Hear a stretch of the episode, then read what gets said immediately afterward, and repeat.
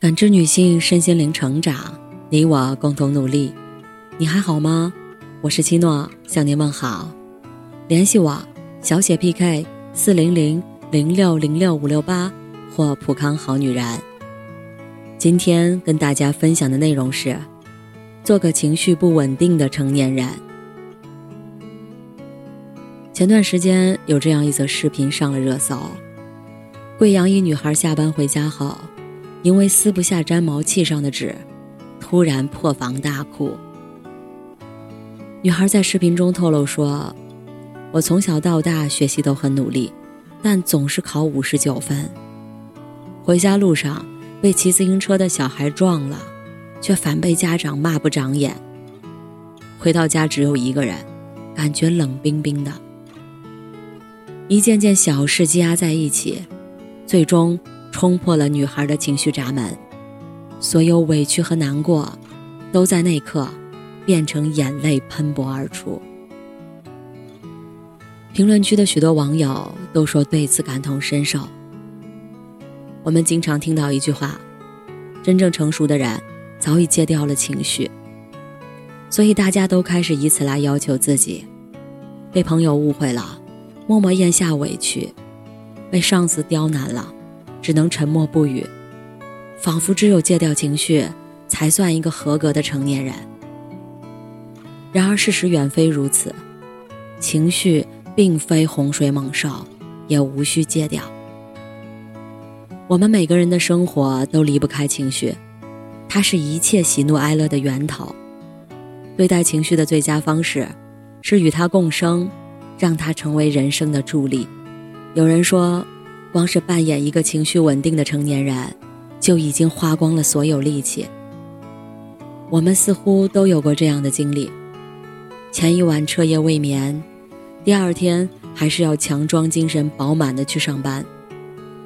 内心早已被悲伤淹没，见到朋友却还是要挤出微笑说你好。明明气到了极点，为了保住饭碗，却还是要将满腔愤怒咽下。表面上，我们总是佯装风轻云淡，内心的身体却早已遭到反噬。从某种程度上来说，压抑情绪就是在自我伤害。心理专家路易斯·海在著作《治愈你的身体》中描绘了一张身心对应表：腹泻是因为对某种思想感到排斥或害怕；耳痛是因为对所听到知识感到愤怒。咳嗽是因为精神过于紧张压抑，湿疹是因为对一些事物过分敏感受到了伤害，贫血是因为情绪低落、思想低迷。成年人总是习惯性的将情绪藏在心底，以为它会像食物一样被消化，然而事实却是，压抑的情绪会在不知不觉中吞噬我们的健康。只有学会让情绪自然流露，人才能拥有身心健康的自由。网上流传着一句话：“小孩子才哭哭闹闹，成年人哪有时间矫情？”这也是许多成年人的真实写照。在电视剧《加油妈妈》中，女主角周楠楠是一位单亲妈妈，人到中年的她，不仅要操心儿子升学，照顾住院的母亲。还要兼顾工作业绩。然而老天并没有因此怜悯他。房子被人骗走，母亲因心梗去世，儿子的亲生父亲回国争夺抚养权，公司客户被同事抢走，事业和家庭的双重打击让他陷入了绝望的深渊。但现实却不容许他停下来休整，他只好像行尸走肉一般。正常工作，正常生活，但越是假装无事发生，他的内心越是煎熬，生活也越是糟糕。幸运的是，在他强撑着不让自己崩溃时，男主卢川告诉他：“周楠楠，想哭就哭，你只是个普通人。”那一刻，周楠楠豁然开悟，他终于不再绷着。而是痛痛快快的哭了一场。哭过之后，他对生活重新进行了规划，渐渐的找回了自己的节奏。后来，他不仅夺回儿子的抚养权，还实现了年少时的理想，开了一家甜品店。弗洛伊德曾说：“未曾表达的情绪永远都不会消失，他们只是被活埋了，有朝一日会以更丑恶的方式爆发出来。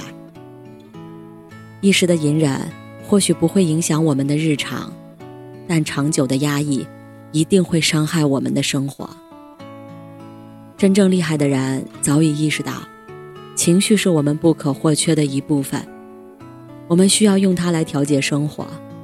我们可以在历经背叛后，依然坚信人性美好；当然，也可以对着天空放声呐喊，将愤怒释放。我们可以在深受打击后，微笑着整装前行；当然，也可以在热闹的大街嚎啕大哭，将悲伤消化。允许自己崩溃，才是成年人最大的智慧。人在身处逆境时，常常会用解决思维去为自己扫除障碍，但情绪不同于其他人生困境，越是想解决，越可能被反噬。最好的方式是巧用存在思维，将情绪看作我们不可或缺的一部分，接受我们会被情绪影响的事实。当焦虑、悲伤、恐惧等负面情绪如排山倒海而来时，我们总是习惯性的去逃避、压抑、对抗，强迫自己乐观积极，却常常事与愿违。因为越是挣扎，越是深陷。拼命想要解决一件事，那它就会真正成为了问题。若是能正视它的存在，那它既能成为自我提升的机会。只有承认并接受情绪的存在，我们才能与之和平共处，甚至把它变成人生的助推剂。古罗马哲学家西尼亚曾说：“差不多任何一种处境，无论是好是坏，都受到我们对待处境态度的影响。”真正厉害的人，早就不把戒掉情绪当作目标，因为他们清楚，情绪之害不在有，而在避。心理学家武志红曾说：“任何情绪、感受和体验都是天然产生的，他们都在告诉我们一些信息，在指引我们走向好的成长之路。而压抑情绪，无异于阻断自身的成长之路。真正明智的做法是接纳它，了解它，利用它，让它帮助我们去探索生命更广阔的一面。”成年人的世界已经有太多无奈，我们不妨对自己仁慈些。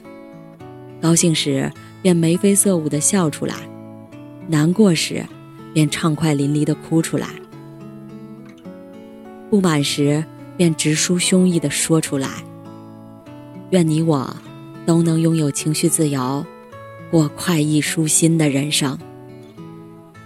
感谢您的收听和陪伴，如果喜欢，可以关注我。联系我，参与健康自测，我们下期再见。